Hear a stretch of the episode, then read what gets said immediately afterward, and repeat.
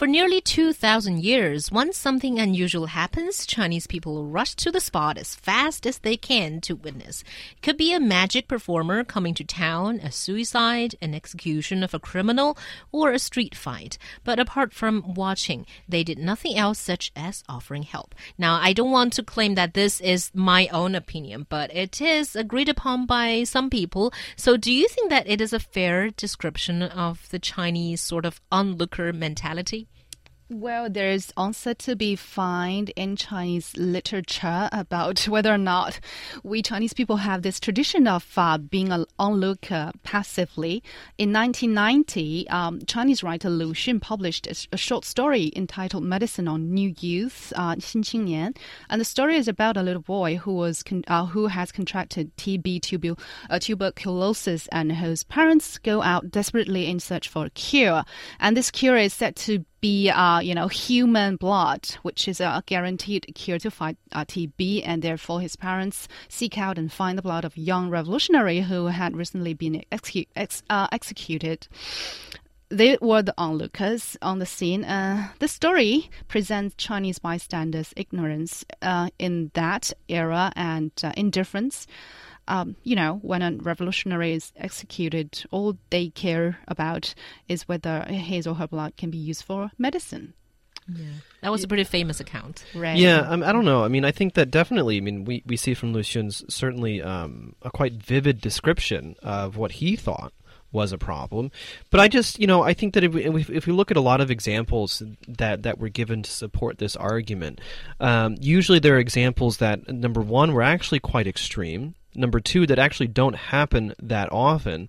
Um, and because of their extremeness, they they um, you know really really kind of brought into focus this type of issue, even though there's no documentation as to as to how often it actually happens. I think anecdotally, yeah, I mean everyone has their own story about you know um, something that happened, and lots of people were, were looking around. Certainly, when I first came to China, I was actually quite surprised by by how often how often that happened. But I think if you do any real searching on, especially on the internet, you can find as many stories as you can find about people, you know, just just watching and, and doing nothing. You can also find stories of, of people helping and not even necessarily thinking about themselves. Mm-hmm. Uh, and so, to that degree, I would say that this is not true. Um, I think that that really it's it's yet another example of, of Chinese people um, kind of taking a few negative examples and projecting it upon the, the Chinese nation and the Chinese culture as a way as a type of self hate. Yeah, I do agree there is that because, you know, if you look online, like the most famous style of stories would be, say, there was a fight or there was a thief, no Chinese came to help, but then the foreigner, foreigner suddenly yeah. came forward and helped it. But that's also that's know? also uh, a variation on on a, on a similar theme um, in terms of Chinese self hate. But it's also it also has a lot to do with uh, the love hate relationship that that China has had with with foreigners. I mean, so you have those stories, of course, where the foreign oh look at all foreigners are are awesome. Why are Chinese so horrible? And then you have the stories, you know, um, of you know uh, the anyway, you have you have some negative stories, and of course, the the immediate response is all foreigners are horrible. I'm so glad I'm Chinese and not as bad as those foreign people. Yeah, but you know, uh, in terms of this uh, mentality of watching and not helping, I, I, guess it's two parts. The first part is watching, because in that, I do think the Chinese is sort of famous for sort of being curious whenever something happens, and then there has to be a very very large crowd there watching. And do you think that there is that, and why is that, if it's true? I I don't know. Is it because I, I don't think it's just you know the Chinese people who are curious in finding out what a, what a big crowd is doing. I think it's it's in the human nature, right? I think I think so. I think a lot of it has to do um, with. Uh, trying, to assess danger to oneself number one kind of an evolutionary thing perhaps um, but i think that, that that really as ning yan said it's it's not particular to Chinese. I think what's particular to Chinese is how brazen people can be about it, how unself conscious people can be about being an onlooker.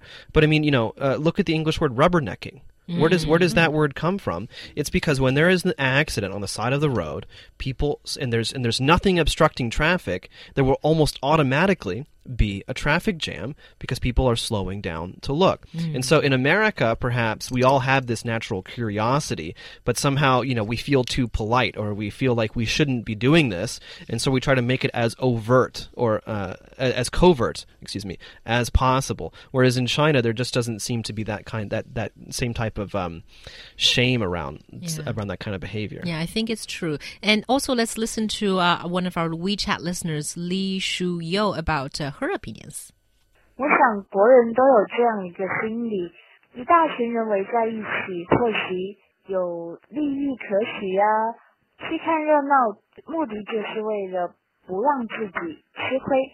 如果有好东西看，自己也不会错过；如果有便宜捡，自己也不会错过。当然，如果有坏事发生，自己也顺便当个目击证人。All right, so I, I agree with the first part of what she says that uh, there is the thing of you don't want to miss out on anything good. So what if it's a discount? What if it's you know someone who left some money on the ground or something? You know they didn't want to miss the good thing. But uh, when it's something bad happens, I'm not sure you know why people want to watch. Because people are morbid.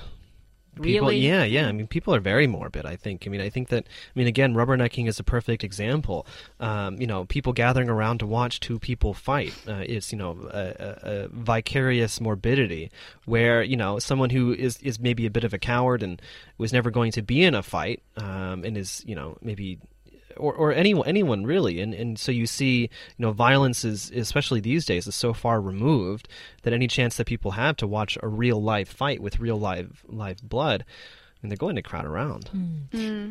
And also, there is this uh, explanation. uh, One popular explanation is that uh, people tend to be less altruistic and uh, they uh, tend to have more antisocial behavior when the basic resources are scarce, when they worry about their own survival. So the explanation is that since China has only been, you know, developing since the recent decades, there's this long-standing belief that I should care about my own survival first and then anybody else's.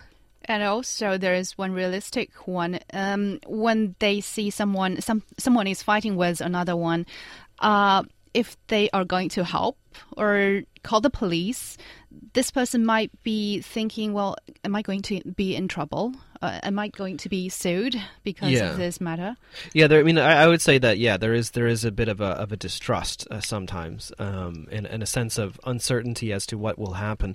But I think it's also important to remember that a lot of these sociological principles that that we're bringing up here, they're not unique to China. Uh, I think one of the better ones is really has to do with uh, with group behavior, and so what sociologists have found is that the larger the group, the less likely someone is going to step in to help because they think someone else is going to do it.